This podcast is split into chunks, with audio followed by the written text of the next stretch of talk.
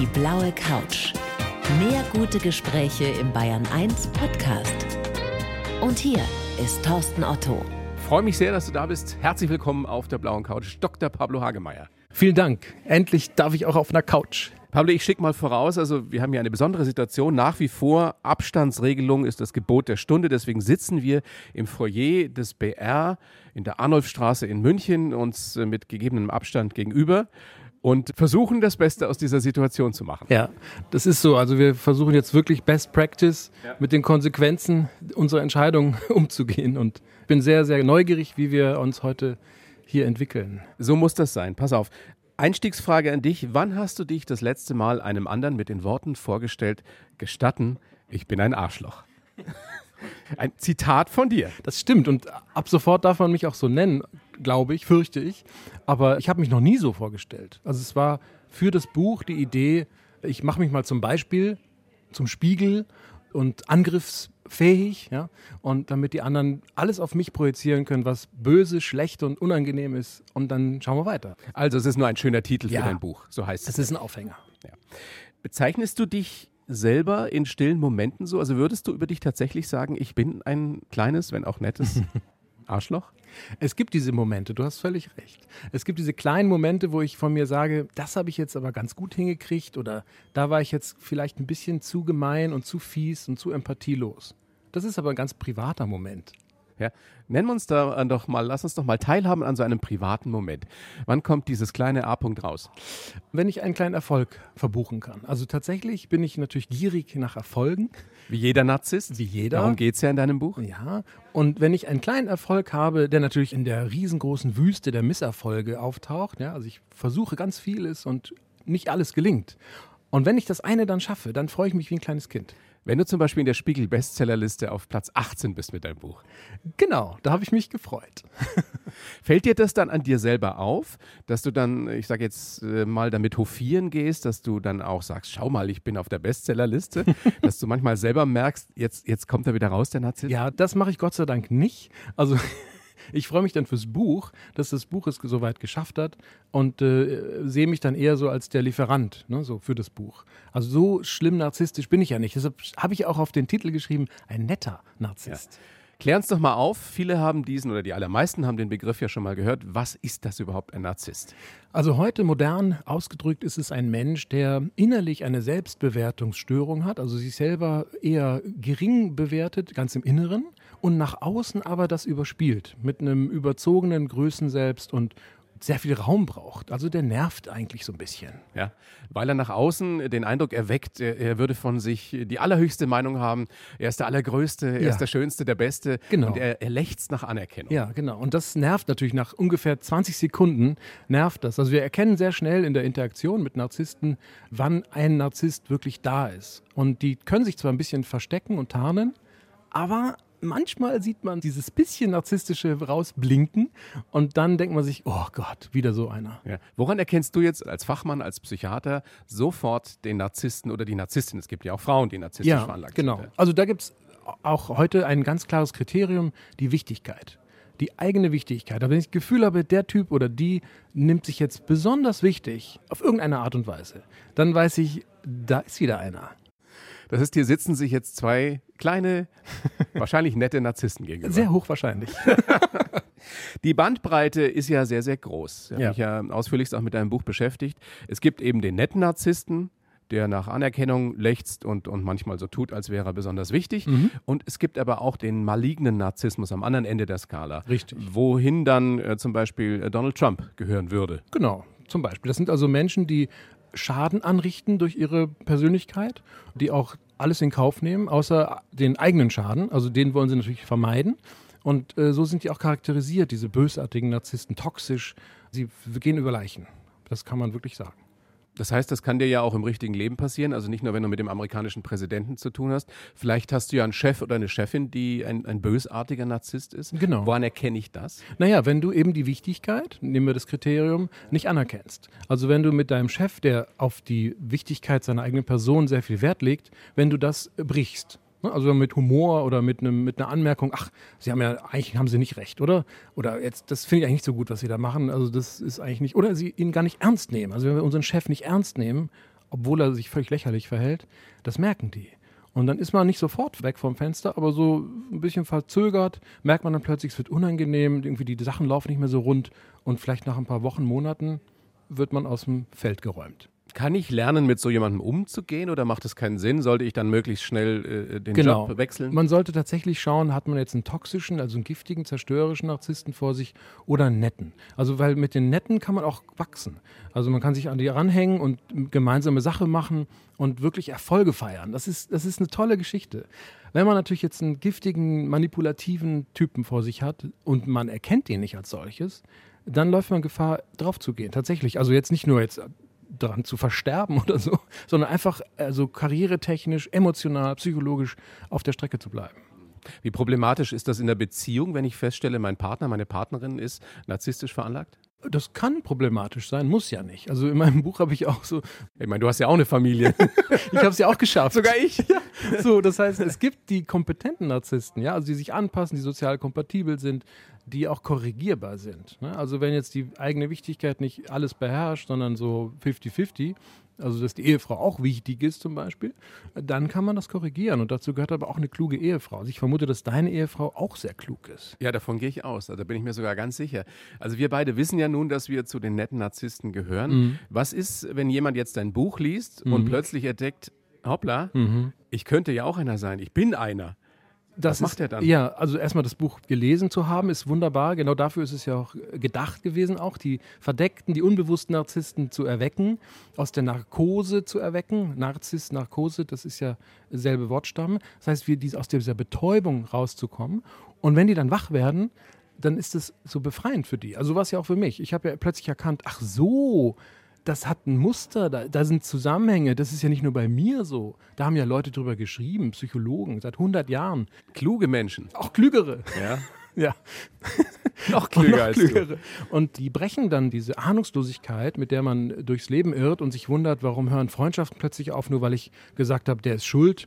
Ne? Plötzlich ist eine Freundschaft zu Ende, weil ich irgendjemand vorführe und sage, ich bin es nicht gewesen, du warst. Also diese ganzen Narzissmusfallen, in die man so tappt, die werden durch das Buch korrigiert und die Zuschriften oder die Kommentare, süße, rührende Briefe kriege ich auch, handgeschriebene nach Hause von meistens? Frauen. Also von älteren Frauen, auch die schon lebenserfahren sind und schreiben, Mensch, danke für das Buch, weil jetzt weiß ich endlich, was in meiner Ehe los war. Also in der Rückschau quasi wissen.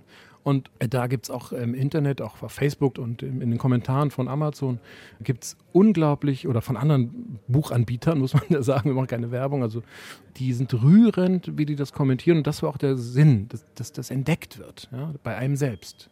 Aber Narzissmus, also diese Selbstwertstörung und nach außen hin dieses übersteigert, demonstrativ äh, zur Schau gestellte Selbstbewusstsein und die Großartigkeit, heilbar ist das nicht. Genau, also das Konzept des Heilens wird zwar, äh, die Heilung des Selbst, ein be- berühmter Psychoanalytiker hat das beschrieben, ist schon möglich, aber nicht, wenn man es so extrem hat. Also wenn man jetzt so wie Trump unterwegs ist und vergleichbar, der ist wirklich, der ist lost in space. Also der ist wirklich verloren, der arme Kerl.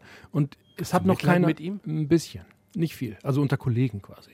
Der ist wirklich am Arsch, der arme Kerl, und keine, äh, ich weiß nicht, also es sickert ja langsam durch. Also ich habe 2017 habe ich einen Artikel geschrieben, wo ich quasi äh, wie andere Psychologen aus Amerika, nicht viele, quasi ähm, äh, demonstriert habe für Klarheit und Einsicht bezüglich des Narzissmus von Trump und des psychopathischen Narzissmus von ihm.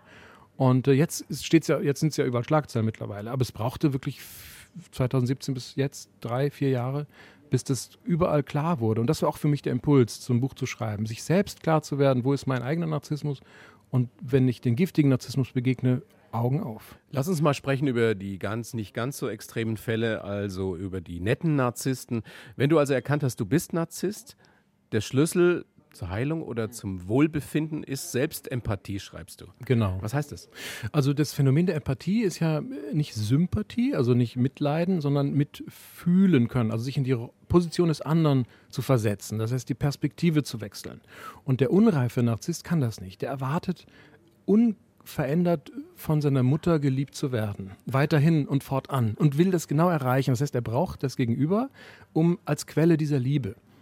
Der reife Narzisst, der, der empathisch mit sich selbst ist, der tut das nach innen. Das heißt, der nimmt diese Beziehung zur eigenen Mutter als Erfahrung, als Wissen, als emotionales Wissen auch, verinnerlicht das und nährt sich davon. Das heißt, er braucht nicht mehr die Zufuhr von außen von Liebe, sondern hat sie innerlich. Also er weiß, ich wurde geliebt als Kind von meiner Mutter und kann das jetzt auch mit mir selber ausmachen. Jetzt gibt es aber viele, die werden sagen, ich hatte nie das Gefühl, dass ich so geliebt wurde. Mhm. Was machen die, die gar nicht auf diese Erfahrung so zurückgreifen? Genau, können? also sie zu wenig Liebe bekommen haben, das sind, ist, macht auch Narzissmus. Die sind natürlich auf der Jagd nach diesem Ideal. Und die jagen dann verschiedene Dinge, also Gegenstände, die kaufen sich Fotoausrüstung oder große Autos oder gründen Unternehmen und, und was ich, kannibalisieren die Welt. Also die wollen etwas stopfen in ihrer Seele, das leer ist. Also die Löcher der Seele zu stopfen, ist, ist ein Hauptproblem des Narzissmus, denn er ist so, so zerstörerisch letztlich dadurch, dass es tatsächlich auch also global zu Umweltzerstörung und zum bösartigen Kapitalismus auch führen kann, wenn man es jetzt so ganz weit zieht, das, die Konsequenzen des bösartigen Narzissmus. Stimmt es, dass ganz viele Top-Manager Narzissten sind? Ja. Klar, müssen sie ja auch. Also die müssen ja auch kompetent sein, müssen ja auch an sich glauben und an die Ideen, die sie haben. Wer denn sonst? Also ich meine, die stehen ja oft alleine in der Verantwortung und müssen sich auch durchsetzen, unter anderen Narzissten übrigens. Also es ist ja ein Haifischbecken im Grunde genommen. Und diese, diese ganzen Charaktermerkmale, das Streben nach der Perfektion, nach dem Idealen, wie Erfolg und Geld und, und auch eine Karriereposition zu erreichen, das sind natürlich Qualitäten, die Top-Manager haben müssen, weil sonst wären sie halt keine Top-Manager, sonst wären sie was anderes. Mhm, aber es ist ein Fass ohne Boden oder? Ja. Also es gibt, du hechelst von einem Erfolg zum nächsten, genau, immer aber weiter, immer halt höher. Halt nicht, ne? Also die, die, typische Formulierung ist, die, die ich oft höre, ist, es macht mich halt nicht satt. Also ich habe jetzt eine Rolex und ich habe noch eine Rolex, aber ich weiß nicht, also ich, die dritte Rolex kann ich mir auch schon kaufen, aber ich habe nichts davon. Das ist die Krankheit daran. Ne? Dann wird es eine Krankheit. Das heißt, dann ist dieses Muster des Narzissmus nicht korrigierbar, wiederholt sich ständig. Das heißt, wir haben so einen Wiederholungszwang und aus dem Wiederholungszwang entsteht die Krankheit. Aber letztendlich, weil diese Menschen sich nicht mögen, weil sie sich nicht leiden können. Weil sie innerlich auf der Jagd sind, genau, und sie jagen irgendwas und verpassen dabei, es ist im Grunde genommen ein profunder Irrtum von diesen Personen, die verpassen im Grunde genommen die Selbstliebe und den Zugang zur Liebe weil sie ihn verwechselt haben. Also die haben am Anfang ihrer Existenz verwechselt Anerkennung mit Liebe. Und das ist, ich meine, das, das muss man erstmal checken nach 40 Jahren Leben. So. Und dann kommen die halt depressiv zu mir in die Praxis und heulen mir was vor und sagen, das Leben ist scheiße, meine Frau hat mich verlassen, meine Kinder sprechen nicht mehr mit mir und ich muss im Auto pennen, weil ich aus der Wohnung rausgeflogen bin. Hast ja? du erlebt, ja? Ja, Solche klar, natürlich. Ja, und dann sitzen die da und heulen gemachte, also große Männer, muskulös, groß gewachsen, Vorstandsvorsitzende, äh, nicht, aber Vorstands, also auf Vorstandsebene oder auch Führungskräfte. Und äh, den erzähle ich dann in 20 Sekunden, also wirklich ultra kurz, erzähle ich denen das Konzept des Narzissmus und dann fangen die an zu weinen. Weil sie sich da drin selbst erkennen. Weil sie sich plötzlich erkennen und merken. Und das ist der erste Schritt. Und das ist der erste Schritt. Und merken, sie sind ein verletztes, trauriges Kind im Inneren. Damit, damit komme ich immer. Und äh, spüre einfach mal diese Traurigkeit, dass du nie das bekommen hast, was du eigentlich wolltest. Und dann kriegen die Pipi in die Augen. Es geht ganz schnell. Du weißt jetzt, dass du ein netter Narzisst bist, äh, wenn du diese Momente hast. Wie geht deine Frau mit dir um? Gibt es irgendwie einen Weg, auch was wir den Menschen wieder hier auf der blauen Couch mitgeben können, Absolut. was sie tun können mit ihrem Partner, wenn der mal wieder so einen Moment des Narzissmus hat? Ja, also eigentlich mit den eigenen Waffen des Narzissten schlagen. Also ihm sagen, wenn er jetzt wieder anfängt zu nerven, du nervst. Also ganz klar sagen, du nervst. Und auch, man kann es mit Humor garnieren. Also wenn man einen netten Narzissten zum Partner hat, versteht der auch Humor. Das ist ganz wichtig, sich eine intelligente Frau auszusuchen. Also Narzissten. Ja, oder umgekehrt einen intelligenten Mann. Es ja, gibt ja nur noch stimmt, Frauen, die stimmt, narzisstisch veranlagt sind. Richtig, ja. Also wenn man auf der Jagd ist als Narzisst, was man ja oft ist, Beutejagd, wenn man vielleicht äh, frisch geschlüpft ist und pubertiert, dann bitte sucht euch intelligente Partner aus. weil die können sich verteidigen. Aber ja? das will man ja im Zweifelsfall nicht, weil die kann man ja nicht dominieren, oder? Ja, genau. Aber das ist sozusagen so eine. So eine das, das erklärt vieles der, im wahren Leben. Ja, genau. Aber die Spätzündung ist wichtig. Also, das muss ja lange halten. Also, ich meine, klar, wir können ja eine Beziehung führen über ein halbes Jahr und dann ist wieder vorbei. Aber mit einem Narzissten lange zu leben, das ist die Herausforderung. Speziell natürlich in besonderen Zeiten wie diesen. Ja. Wie hast du zum Beispiel oder was hast du über dich in dieser Corona, in dieser Lockdown-Phase erfahren, was du vorher noch nicht wusstest? Naja, der Druck im Kessel steigt ja. Wenn wir zu Hause sitzen, zu viert, also wir sind vier mit Hund, und äh, da hilft ja irgendwann nichts mehr. Also ich meine, da kann man sich strukturieren, entspannen, Atemübungen machen oder, oder was ich Podcasts hören und sich ablenken. Irgendwann ist halt aus, ja. Irgendwann ist man halt genervt und sauer und die Erregung ist da und dann ist der Impuls da. Und ich habe gemerkt, und das ist narzisstisch, dass ich extrem schneller auslösbar war in meinem Ärger und dem anderen auch Unrecht dann tat. Also das heißt, die Kommunikation ist sehr schnell gestört. Und der Narzisst ich sag mal ganz verkürzt, scheiß drauf, was die anderen über ihn denken und, und, und meinen, sondern die eigene Meinung ist wichtig, die eigene Position ist wichtig. Was mir gerade wichtig ist, ist wichtig. Und wenn dann ein Familienangehöriger reingerätscht, dann ist Alarm. Ja. ja. dann ist einfach. Kannst du dich so richtig aufregen? Ja, also Bist selten. du richtig laut? Ja, ja, einmal im Jahr ungefähr. Also das ist so ein guter Schnitt. Tatsächlich habe ich einen guten Freund, mit dem ich ein, ein Seminar über ein Jahr lang gemacht habe und äh, der mich als ruhigen Kameraden kennt, bis auf dieses eine Mal, wo ich dann tatsächlich ein bisschen kerniger wurde am Tisch und im Seminar ein bisschen lauter wurde, nicht viel, aber die Stimme wurde so kerniger und eindeutiger.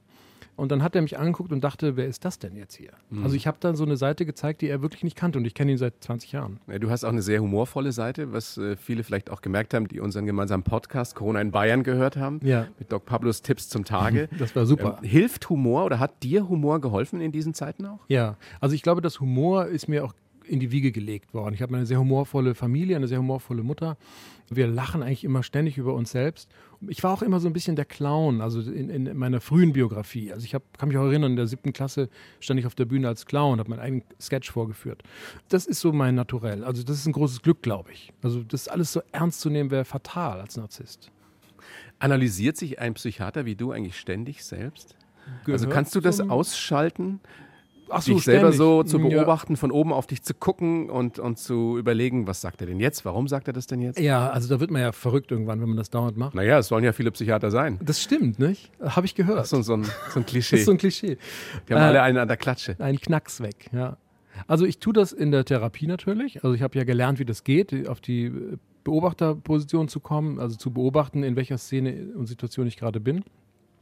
Wenn ich das dauernd tun würde, wäre wär ich verrückt und mein Umfeld ja auch, weil ich ja ständig wie so ein Radiokommentator ständig kommentieren würde, was jetzt gerade los ist. Also ich muss schon in mir sein, empathisch mit mir verbunden sein, um natürlich zu leben, auch emotional natürlich zu sein. Das wäre ja furchtbar. Hm, wie bringst du dich runter? Meditierst du?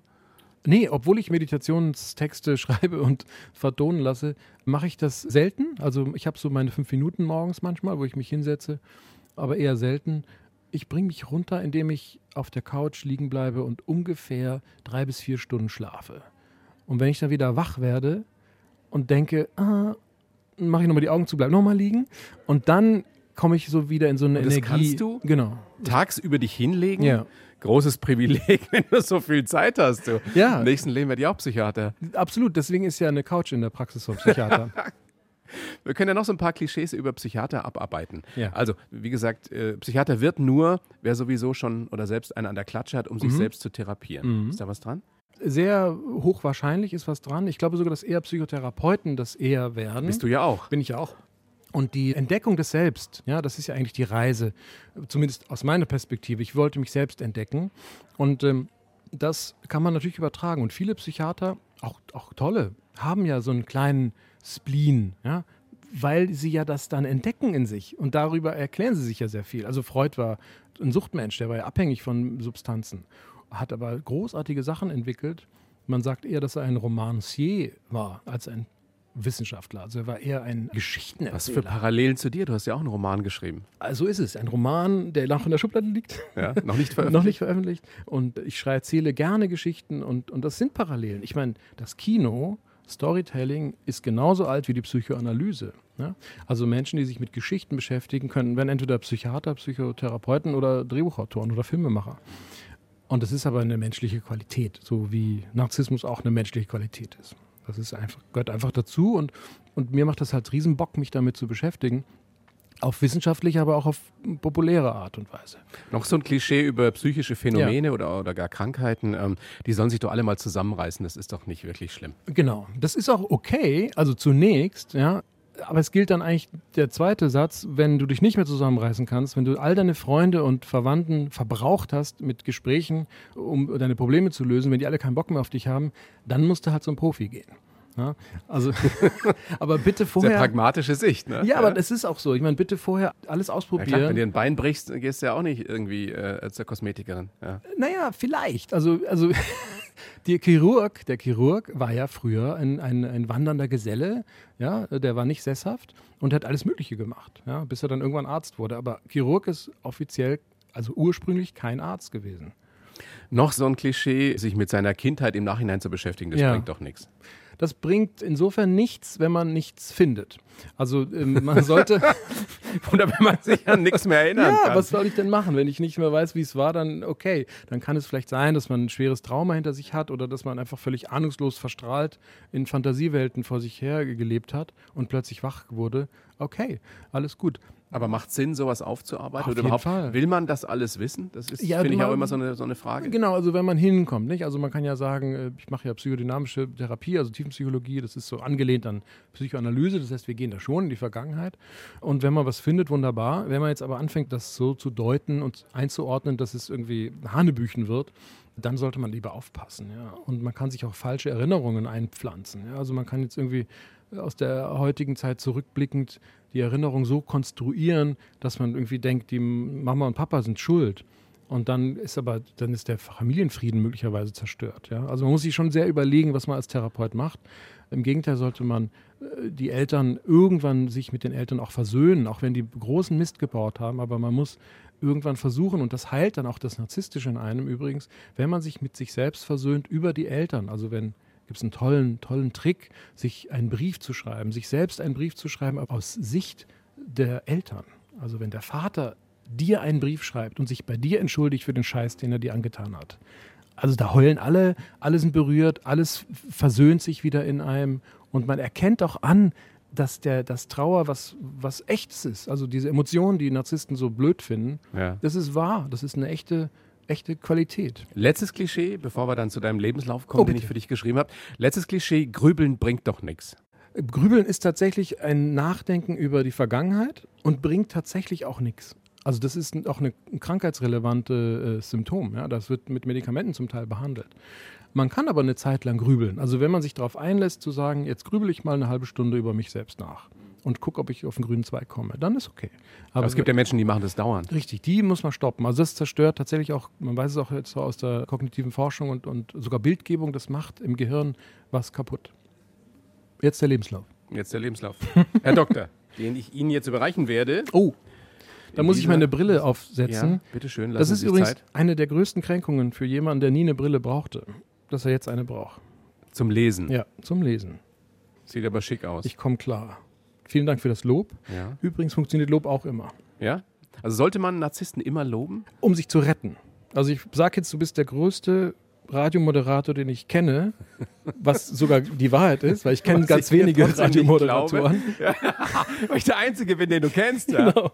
Und du glaubst es nicht, genau, das ist auch wichtig, Lob und Anerkennung nicht zu glauben, ist auch ein Merkmal einer Ja. narzisstischen Person, die aber dann ein Problem hat mit diesem Thema. Also das heißt, das schützt man sich eher vor dieser scheinbar falschen Anerkennung, weil da früher vielleicht mal irgendwas war. Aber gut, das musst du mit einem Analytiker besprechen. ich heiße Pablo Hagemeyer, ich bin Psychiater, Kosmopolit und ein netter Narzisst. In meinem Beruf habe ich gelernt, dass es mit einem positiven Mindset fast immer einen Ausweg gibt.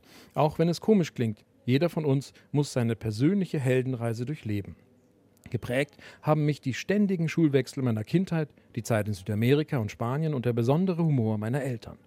Wie andere Narzissten kann ich von Anerkennung nie genug bekommen, aber ich weiß, wie ich mein inneres Arschloch im Zaum halten kann. Ich liebe meine Familie und die Abwechslung. Deshalb habe ich auch einen Roman geschrieben, der einfach großartig ist, wovon ich als Narzisst natürlich überzeugt bin. Das hat mich jetzt sehr an unseren Podcast erinnert. Ja. Ja, du hast es auch ähnlich vorgetragen. der dir ganz eigenen Art. Was sagst du? Kannst du dich damit identifizieren? Würdest du es unterschreiben? Ja, also ich würde natürlich den letzten Satz, der eher ironisch ist, ironisch unterschreiben. Ähm, der Roman ist in der Über- und Überarbeitung, also da ist sehr viel Arbeit drin und großartig ist er noch nicht. Aber Worum geht's Idee- da? Naja, es geht da tatsächlich um Selbsterfahrung eines Menschen, der in eine Reha-Klinik kommt, weil er furchtbar erkrankt ist und dort erlebt er aber Sodom und Gomorra und den kompletten Untergang des Abendlandes in Wow. dieser Klinik, weil um ihn herum ganz viel passiert und auch was mit Quarantäne. Also es, Ah, es ist, hellseherisch es ist sozusagen. hellseherisch sozusagen. Ich habe es vor vier Jahren geschrieben oder so. Mal schauen, was draus wird. Also- Psychiater und Psychotherapeut. Haben wir ja schon angesprochen. Was ist der Unterschied dann auch noch zum Psychologen? Erklär das mal ganz kurz. Ja, der Psychologe studiert Psychologie. Das sind beides äh, Universitätsstudien, also Hochschulstudiengänge. Und der Psychiater ist Mediziner, der ist Arzt. Also ich kann Tabletten verschreiben, Leute operieren. Du darfst Leute operieren? Als Arzt darf ich das. Also ich meine, also Hast du das schon mal gemacht? Nein, so kleine OPs. Ja, ich habe auch tatsächlich in meiner ganzen Ausbildung Leute du bist ja auch noch operiert. Pathologe, ne? Auch das habe ich gemacht, ja. Ja, aber das sind ja nur Tote. Die waren Gott sei Dank tot. Äh, Das, ich kann mich erinnern, dass ich mal ein Herz nicht lege artis äh, seziert habe, woraufhin mein Also geliebter Doktorvater Ja. falsch ausgeflippt ist und vor allen Leuten gesagt hat, ich muss es jetzt wieder zusammennähen und dann richtig aufschneiden. Und das habe ich dann auch gemacht. Also das wäre so eine Niederlage zum Beispiel. Also Unterschied zum Psychologen, du bist Arzt. Ich bin Arzt. Und zum Psychotherapeuten? wird man, wenn man sich zum Psychiater entscheidet. Also man muss heute, ist die neue äh, Regel quasi, wenn man Psychiater werden will, auch Psychotherapeut werden oder eine therapeutische Ausbildung dazu machen. Die kriegt man fast geschenkt als Arzt, das muss man dazu sagen. Die psychologischen Psychotherapeuten müssen über Jahre sehr viel Geld ausgeben äh, und an einem Institut sein, Ausbildung machen, um überhaupt Therapeut zu werden. Also Hochachtung davor. Kosmopolit habe ich dir reingeschrieben. Das hängt mit deiner Sozialisation zusammen. Du bist geboren 24.10.70 in Bonn. Du wirst 50 Alter. dieses Jahr. Ja. Aufgewachsen in unter anderem in Buenos Aires, in Ecuador, in Bonn, in Madrid, dann wieder zurück. Weil der Papa, was war er, Repräsentant für die Konrad-Adenauer-Stiftung. Genau, genau. Diese ständigen Schulwechsel, Umzieherei, wie hat dich das geprägt? Naja, das ist ja der Aufhänger auch fürs Buch, dass ich quasi aus meinen frühen Beziehungen herausgerissen wurde, ne? Immer wieder Freunde verloren. treffen, verlieren. Genau, und auch äh, nicht zu wissen, dass es so ist. Und äh, ich habe dann immer in so betroffene Gesichter geguckt von neuen Lehrern und fremden Menschen, die dann gesagt haben, ach, der arme Pablo ist ja jetzt wieder, ne, so. Also ich habe da so ein bisschen Mitleid mitgekriegt, aber es ist gar nicht so, für mich habe ich es eigentlich abgewehrt. So, das war für mich ganz cool umzuziehen, aber eigentlich hat es doch ein bisschen wehgetan. Stimmt es, dass du am Anfang gedacht hast, der Papa ist Spion? Ja, genau. Warum? Naja, es gab schon so ein paar Momente, wo wir dann die Jalousien runtergemacht haben und so. Also gerade in Südamerika, in Argentinien, wo ja auch Diktatur war und wo ja auch Leute erschossen wurden, da hatten wir tatsächlich Stress, ja, also ab und zu. Und er war ja exponiert, er war ja als Europäer, als Deutscher, war ja einer der, ich sag mal, der, der Finanziers oder Unterstützer der christsozialen oder christdemokratischen Parteien, der demokratischen Parteien. Aber das ist ja in der Diktatur schwierig. Also da da hat man schon ein bisschen, so in der Familie spürt man so ein bisschen so, so einen Thrill. Das war ja schon ein besonderes Leben in deiner Jugend. Ich habe äh, gelesen, ich weiß gar nicht, ob in deinem Buch oder ob du es mir mal erzählt hast, da gab es dann auch einen Salon, Ja. wo Gäste empfangen Genau. wurden, hochrangige Politiker, Ja. Berühmtheiten. Genau. Wie Also hast du das als kleiner Steppke erlebt? wir haben dann irgendwann gesagt, wir wollen das sehen und standen dann immer an der Tür und dann haben wir, dann durften wir die dann bedienen. Also wir wurden dann Kellner. Also ich, meine Schwester und ich, wir haben dann äh, gekellnert und die Politiker, die Parteivorsitzenden von jetzt, äh, jetzt christsozialen, meistens christdemokratischen Parteien oder ähm, Hast du Franz Josef Strauß mal erlebt bei euch Nee, aber Norbert Blüm. Norbert Blüm, ja? Ja, und der war sehr lustig, ja. Mit dem sind wir dann nach, ich glaube, Toledo gefahren, das war in Spanien. Und der hat einen Witz nach dem nächsten gerissen, hat aber, was ich großartig fand, auch uns gesagt, wie wichtig Demokratie ist, wie wichtig das ist, dass wir Rechte haben, dass wir auch Gewerkschaften haben, also solche Dinge, dass, dass da Leute für gestorben sind, für diese Qualität, die wir heute leben dürfen. Ja. Das hat er uns so erzählt, den Kindern. Ich meine, ich war da 14. Hm. Über dich hast du in unserem Fragebogen im Vorfeld geschrieben, ich war fantasievoll, verträumt und neugierig. Ja, man kann auch sagen, ich war völlig von der Rolle. also ADS oder so ähnlich, ja? Ja. Also von der Aufmerksamkeitsspanne gering, aber hochgradig konzentriert, wenn es dann um irgendwie solche Einzelthemen ging. Also das bin ich immer noch. Ich bin autistisch, wie soll ich sagen, veranlagt, wenn es um so Systeme geht oder Klein-Klein-Geschichten. Deshalb bin ich auch leidenschaftlicher Pathologe geworden beispielsweise. Ich habe da auch promoviert, weil ich das hochgradig spannend finde, mich auf so Mikrogeschichten einzulassen. Und das ist ja die Psychoanalyse ja letztlich auch. Da nimmt man ja einen ganz kleinen Faden auf, den zieht man sich aus dem Hirn des anderen und verfolgt den und wo, wo läuft der lang und wie ist es und so. Ja. Warst du schwierig für die anderen in deiner Kindheit? Ich glaube ja. Also meine Mutter sagt, ich habe immer leicht Freunde gefunden, aber von meinen Eltern weiß ich genauso, dass sie gesagt haben, du bist eine Nervensäge ja, oder du bringst es zur Weißglut. Also irgendwas muss ich gemacht haben. Hm. Deine Mutter, Deutschlehrerin, Lyrikerin und mit einem sehr speziellen Humor wohl ausgestattete Frau. Ja, also das ist äh, die Rettung für alles. Du hast über sie, glaube ich, geschrieben in unserem Fragebogen, sie war äh, eine gewisse Schamlosigkeit hat sie ausgezeichnet auch. Ja, also du hast ja den Salon erwähnt. Ja? Ja. Also das heißt ja diese Repräsentanz. Aber es gab auch die andere Welt, wo wir halt, äh, keine Ahnung, also dünn bekleidet durch die Wohnung äh, und in, in Südamerika ist ja warm und dann macht man auch mal Witze und lacht lauthals und, und das kann auch dann wiederum zu viel werden, wenn nur gelacht wird. Aber wir haben wirklich äh, emotional freudig, menschlich da, da äh, gelebt und, und natürlich auch unverstellt, also normal. Man stellt sich ja immer so vor, wie stellt sich Klein vor, wie so ein Diplomat lebt. Naja, der läuft auch nackt durchs Haus irgendwann. Ja? Also war das für dich ganz normal, so aufzuwachsen? In relativ großem Wohlstand, wahrscheinlich die Freunde, Diplomatenkinder, da gab es sicherlich richtige Paläste, Villen, in denen ja, die da gewohnt haben. Das Genau, war, also ich es aber nicht ganz es- so. Ja. Ja, es gab schon, wo man dach- dachte so, oh fuck, die haben jetzt noch mehr drauf, also so als wir. Also wo wirklich dann Paläste waren. Und das, das hat mich schon sehr beeindruckt als Kind, aber ähm, mehr so von den Dimensionen her. Also jetzt nicht, dass ich irgendwie von mir dachte, ich bin was Besonderes Ja. oder so. Das habe ich erst viel später gemerkt, weil andere dann von Dass mir du was dachten, Besonderes bist. Nein, dann, dass andere dachten von mir, dass ich was Besonderes bin. Das hat so gebrochen. Da dachte ich mir so, what the fuck? Ich setze mich jetzt hier in die erste Reihe und höre mir die Vorlesung an, äh, bis ich dann irgendwann gemerkt habe, dass ich erst 18 Jahre alt bin. Ja. Wo hat es dir am besten gefallen? In all den Ländern, in denen ihr wart? Oh, kann man gar nicht so sagen. Also ich habe überall einen Teil mitgenommen. Natürlich Spanien, wo ich ja die längste Zeit war, mein Abitur auch gemacht habe. Sicher prägend. Aber ich habe auch Sehnsuchtsorte, die auch verklärt sind. Auch Südamerika. Auf jeden Fall so eine Fahrt über so einen großen Fluss, äh, auf dem Bo Motorboot, vorne sitzend. Aber jetzt nicht so, wie man sich das denkt, sondern wirklich bescheiden, aber, aber wirklich diese Freiheit zu spüren und die Naturverbundenheit. Das sind so Momente. Sprichst du perfekt Spanisch bis heute? Man sagt, dass ich sehr guten Akzent habe. Also man merkt nicht, dass ich Deutscher bin, aber ich verliere den Wortschatz mit der Zeit. Das ist das Problem. Sprecht ihr zu Hause Spanisch? Ab und zu, deine Frau ist ja Deutsch-Chilenin. Chilenin, ja? genau, ja, Deutsch. Nee, eigentlich nicht. Also das ist auch das Drama unserer Kinder. Also wir übrigens auch narzisstisch. Die, die, die Eltern werden die Kinder immer irgendwie narzisstisch prägen oder auch äh, enttäuschen. Das heißt, davon ist man nicht geschützt. Aber leider können unsere Kinder nicht so gut Spanisch. Sie verstehen ein bisschen. Ich schimpfe auch nicht auf Spanisch. Also ich mache vielleicht ganz selten. Sag ich super irgendwas. Fluchen auf Spanisch, habe Ja, ich mir sagen lassen von einem Freund, der Perfekt. das auch kann. Ja. Perfekt. Also Gilipollas zum Beispiel, ja, also ist ni nicht zu übersetzen, das Wort. Gilipollas. Äh, Gilipollas. Gilipollas. Ja, das kann ich nicht übersetzen. weil es nicht, weil es so unanständig ist. Ja. Oder? Okay. Genau. Oder es gibt auch blasphemische Ausdrücke. Ja? Ostia. Also das würde man nicht sagen auf Deutsch. Aber man macht es auf Spanisch. Also auch der sehr gläubige Spanier würde so fluchen. Der, ja, vielleicht nicht. Aber der würde das andere Wort, das erste benutzen. Das zweite Okay. vielleicht nicht. Der würde dann vielleicht Ostras draus machen. Also so ein bisschen Was weiterentwickelt. du auch nicht übersetzen Was kannst. auch nicht übersetzen. Ist so ähnlich wie Ostia. aber Ich bin sehr sicher, dass uns Menschen gerade lauschen, die des Spanischen mächtig sind, die sich gerade wegschmeißen. Ja. Oder die sagen, um es Gottes geht. Willen. Es ja. geht. Also sehr katholische würden das nicht sagen. Also, Spanisch nahezu perfekt. Woher kam dieser Berufswunsch Arzt? Ich weiß, dass in deiner Familie auch eine sehr, sehr interessante Familiengeschichte. Der Urgroßvater war wohl ein ganz berühmter Arzt. Erzähl mal ein bisschen was über den. Wen Ja. hat der alles behandelt? Also das war der, das, der war Laryngologe ja, in Berlin. Das war Richard Laryngologe? Laryngologe, also Hals-, Nasen-, Ohrenarzt. Und der wurde dann irgendwann als der Sängerarzt genannt, wurde der dann in der Szene. 1900, weiß ich, 8 oder so. Ich glaube, der ist 19, wann ist der denn gestorben? 1927 oder irgendwie sowas.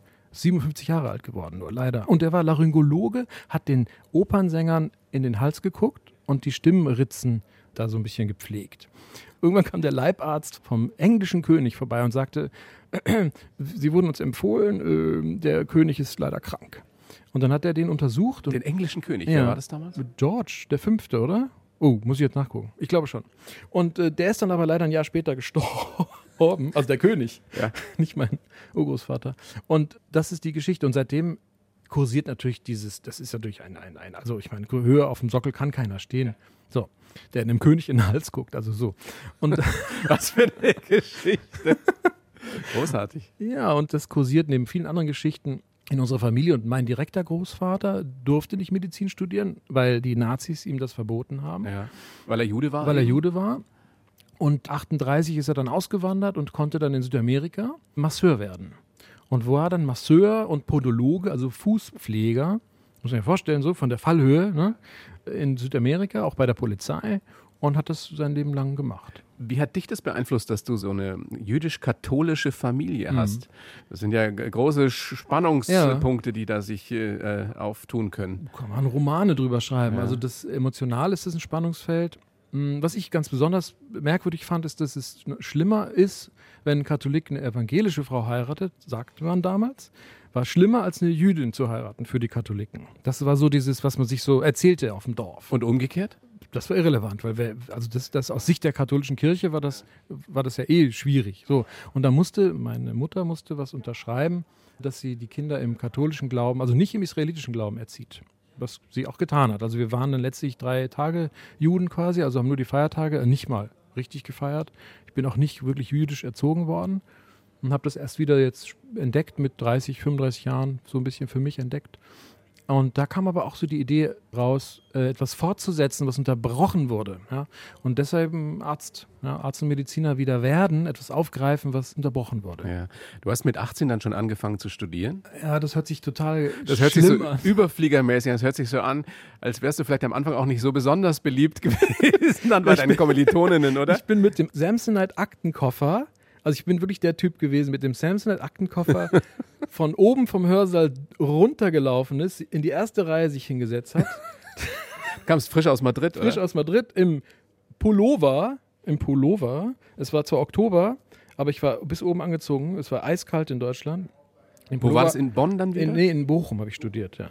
Und ich habe den Pullover das ganze Jahr angelassen übrigens auch. Also es war und dann saß ich vorne in der ersten Reihe, habe die Aktenkoffer aufgemacht und dachte mir, okay, jetzt studiere ich Medizin. Und dann habe ich mir gedacht, als die anderen mich angeguckt haben, und zwar mit großen Augen, die auch zum Teil mehr Bart trugen als ich und älter waren, weil die Bundeswehr hinter sich hatten, 13 Jahre Schule, ich hatte nur 12 Schuljahre. Die haben mich angeguckt und haben gedacht, entweder ist, der, ist das ein Genie oder keine Ahnung, oder hat er irgendwie Beziehungen oder keine Ahnung. Ich habe das alles nicht kommentiert und genossen. Das war so der, der Punkt. Aber irgendwann habe ich gemerkt, das ist irgendwie ein bisschen skurril und bin dann über die Jahre immer weiter nach hinten gerutscht im Hörsaal, bis ich dann ganz oben saß und auch nicht mehr zugehört habe. Du hast lange studiert, ne? Ich habe auch noch, genau, ich Fast zehn Jahre, oder? fast, genau. Ich habe, glaube ich, zwei Semester noch dran gehängt, ja, an die Regelstudienzeit. Weil du nicht arbeiten wolltest? Weil du nicht wusstest, was du tun solltest? Oder was war der Grund? Naja, ich wollte auch noch was wissen. Ich wollte irgendwie raus aus der einen Universität, wollte ich wechseln nach München. Das ist mir nicht gelungen. Ich, Bochum ist eine großartige Universität, sehr wissenschaftlich, sehr naturwissenschaftlich. Wollte nach München wechseln, das hat auch nicht geklappt. Habe dann über einen Umweg über England das dann geschafft. Also bin dann nach London, habe da ein halbes, dreiviertel Jahr studiert. Ja, studiert kann man nicht sagen. Habe aber extrem spannende Operationen beispielsweise mitgemacht am Queen Square Hospital äh, für for Neurology. Das ist also das Mekka der Neurologie weltweit, kann man fast sagen, oder zumindest in Europa. Und da durfte ich dann ein bisschen mitspielen und mich in der Bibliothek belesen. Wusstest du da schon, dass du Psychiater werden wolltest? Nee, wusste ich noch nicht. Ich dachte damals, ich werde jetzt irgendwas mit Neurologie und Neuroanatomie.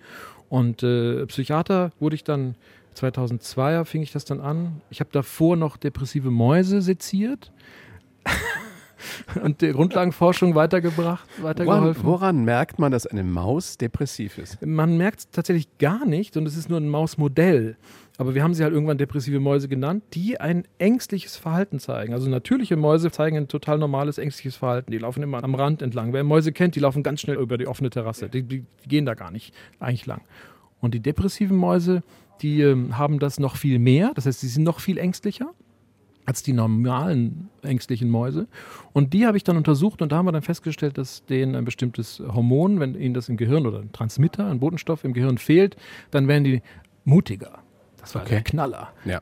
Maßgebliche Forschung, an der du beteiligt warst. Ja, als Darreicher quasi. Also im Labor gibt es die Wissenschaftler, die sozusagen die Gruppe leiten. Das war ich nicht.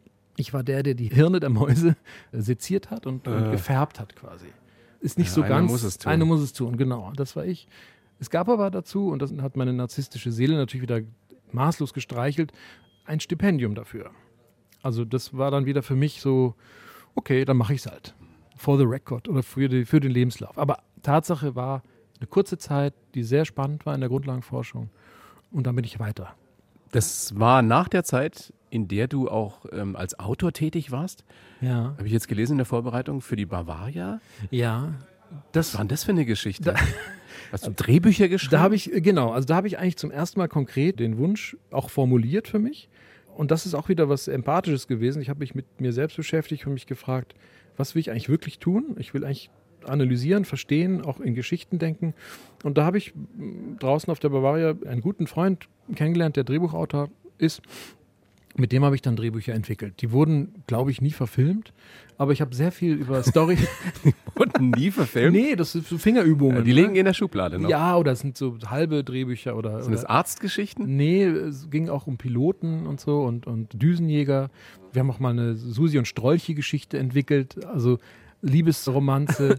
Aber das sind halt so Fingerübungen für mich gewesen. Du brauchst, glaube ich, extrem die Abwechslung. Dein Genau, Beruf als, als Psychiater, als Psychotherapeut, äh, auch ähm, eigene Praxis Ja. in der Klinik reicht dir nicht aus. Du Ja. bist auch noch Berater, unter anderem für Arztserien, unter Ja. anderem für den Bergdoktor. Ja, genau. Das heißt, diese diffizilen medizinischen Geschichten, die denkst du dir aus. ja, die tatsächlich also um die Ecke oft Ab, gedacht sind. abwegig, abseitig. Genau, also ein Promille äh, Wahrscheinlichkeit, dass es sowas geben kann und das finde ich dann irgendwo. Also es gibt irgendwo eine wissenschaftliche Veröffentlichung zu diesem Sachverhalt beispielsweise und dann kann man doch einen Gehirntumor überleben. Das ist dann dieser eine Fall, der wird dann erzählt. Ist das die Anerkennung, die du da kriegst aus diesen unterschiedlichen Bereichen, die du eben als Narzisst brauchst? Ich habe da zwei Deutungen dazu. Ich habe offensichtlich so ein Gehirn, das ständig diese Unterhaltung, diese Beschäftigung braucht. Also wie gesagt, ich kann vier Stunden auf dem Sofa liegen und es passiert nichts, aber dann muss was passieren. Ja, und ich langweile mich wahnsinnig schnell. Ja, das ist jetzt nicht unbedingt ein Merkmal des Narzissten, sondern eher des Psychopathen. Also die, die psychopathische Seite des Narzissten ist die, dass er sich extrem schnell langweilt und er braucht immer wieder Stimulation von außen. Und die bereite ich mir dann auch dadurch. Und Geschichten sind total anregend und stimulierend. Und im Unterschied zur Medizin sind Geschichten eine Synthese. Also wir kreieren was, wir schaffen was. Der Mediziner, der Arzt denkt, äh, der teilt, ne, der spaltet und schaut nach. Aber der, der kreative Autor konstruiert. Und das ist etwas, noch größere Leidenschaft eigentlich von mir. Wie gehört da diese Heldenreise rein, was ich Mhm. dir ja auch in den Lebenslauf geschrieben habe? Jeder von uns muss oder sollte seine persönliche Heldenreise durchleben. Was heißt das? Ja, also die Heldenreise als mythologisches Konzept ist ja uralt. Das ist im Grunde genommen, wie sich Menschen Geschichten erzählen. Also der Held geht los, äh, muss losgehen, weil die Umstände ihn dazu zwingen. Er erlebt bestimmte Schwierigkeiten, er überwindet diese Schwierigkeiten, lernt dann was über sich selbst und eigentlich nur über sich selbst, um, um dann wieder zurückzukehren und die Kunde zu verbreiten bei seinen eigenen Leuten. Hey, ich habe was gelernt, aber die hören dann nicht mehr auf ihn, weil er ist fremd, er ist ihnen fremd geworden. Und dann muss er sein eigenes Leben weiterleben. Und die Heldenreise ist im Grunde genommen eine Metapher, eine große Metapher für unsere menschliche Existenz. Und damit therapiere ich sehr gerne, ohne es zu sagen, ne, ist so die Metaebene. Aber es ist auch eine Form, Geschichten zu erzählen und Hollywood und, und also alle, alle, die gute Geschichten erzählen, orientieren sich daran, mehr oder weniger. Also, ne? Und das ist äh, immer damit verbunden, etwas über sich selbst zu lernen, loszulassen, sich zu verwandeln, sich zu verändern und äh, Schwellen zu übersteigen. Und sich auch nicht so ernst zu nehmen.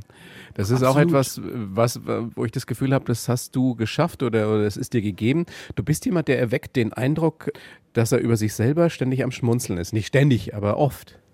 Genau. Das finde ich eine ganz tolle Eigenschaft. Also wenn das die einzige Metaebene ist, die ich zu mir selbst habe und die ständig aktiv ist, ist es das. Ja. Ich kann wirklich über das, was mir passiert, schmunzeln. Und in dem Sinne, dass ich mir sage, echt, ich sitze jetzt gerade hier beim Thorsten Otto auf der blauen Couch und ich habe 20 Jahre dahin gearbeitet,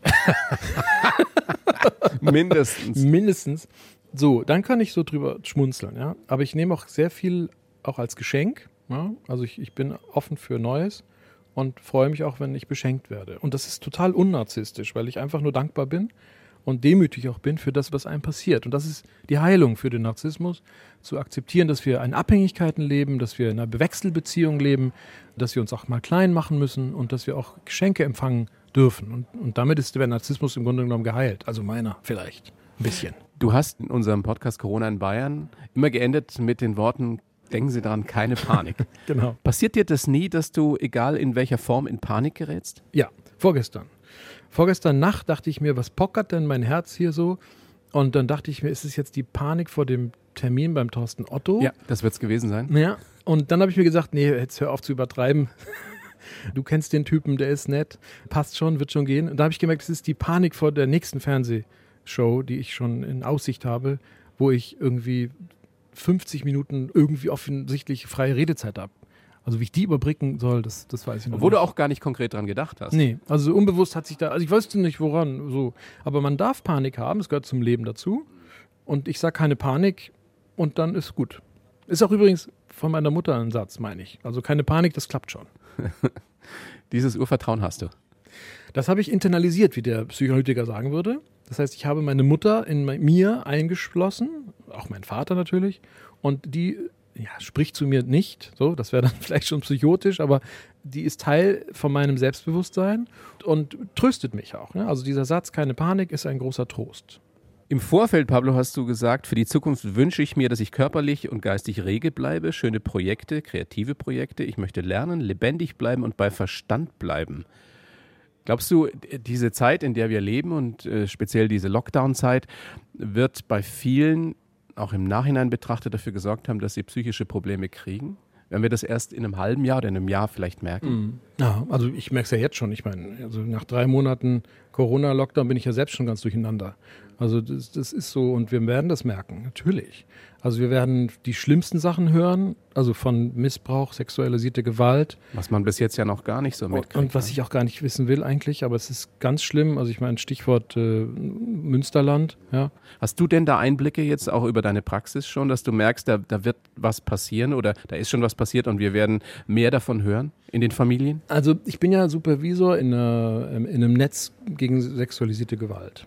Und da besprechen wir Einzelfälle. Das sind andere Geschichten, die jetzt nicht aktuell sind, so längere Geschichten. Aber ich merke, wie sehr vulnerabel wir sind, wie verletzlich wir sind. Und wir sind auch verletzlich, indem wir mit den Konsequenzen der Regeln, die wir jetzt aufgestellt haben, umgehen müssen. Also das verletzt uns schon, belastet uns schon, haben wir aber nicht so bewusst. Das heißt, wir werden es wirklich erst, wenn wir jetzt hier merken, das geht durcheinander und wir müssen uns anpassen an die neuen Gegebenheiten, das werden wir erst in Monaten und Jahren spüren. Also die Konsequenzen daraus, psychologisch.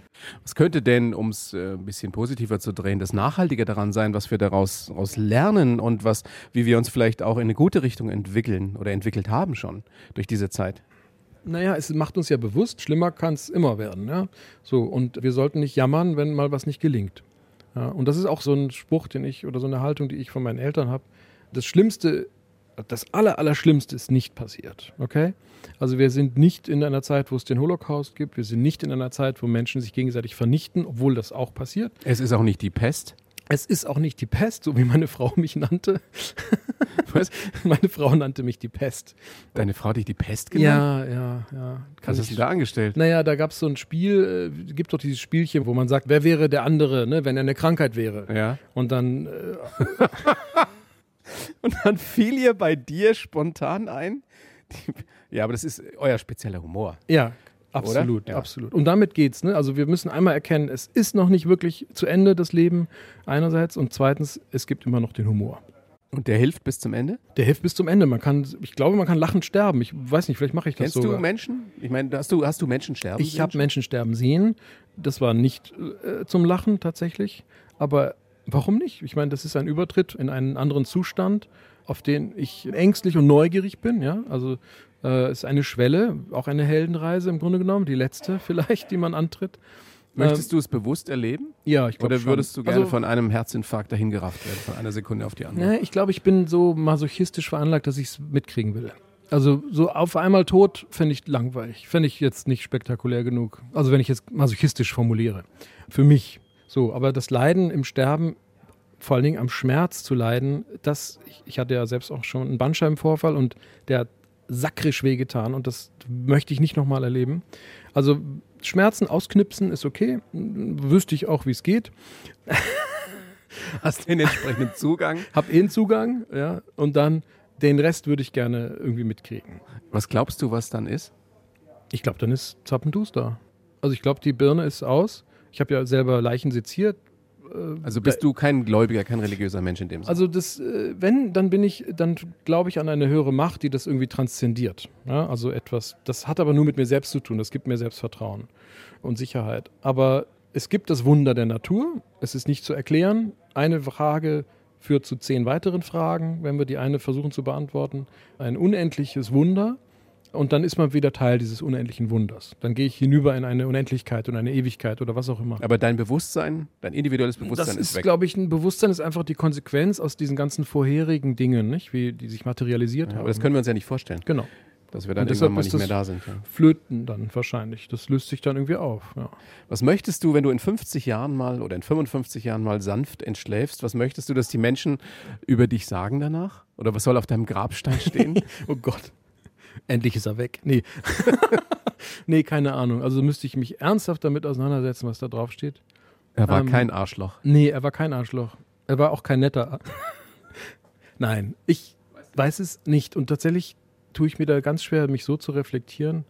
Ich reagiere oft eher. Also man würde, man müsste mir Vorschläge machen, vermutlich. Die anderen müssen es sagen. Ich kann es nicht sagen. Gestatten, ich bin ein Arschloch heißt ein großartiges Buch. Ein netter Narzisst und Psychiater erklärt, wie sie Narzissten entlarven und ihnen Paroli bieten. Und wie sie das auch erkennen, bei wem sich's lohnt und bei wem nicht. Herr Doktor, ein großes Vergnügen. Vielen Dank für unser Gespräch hier unter besonderen Corona-Abstandsbedingungen Mhm. im Foyer des Bayerischen Rundfunks. Aber es war toll. Es war mir ein großes Vergnügen. Die blaue Couch, der Bayern 1 Talk als Podcast. Natürlich auch im Radio. Montag bis Donnerstag ab 19 Uhr.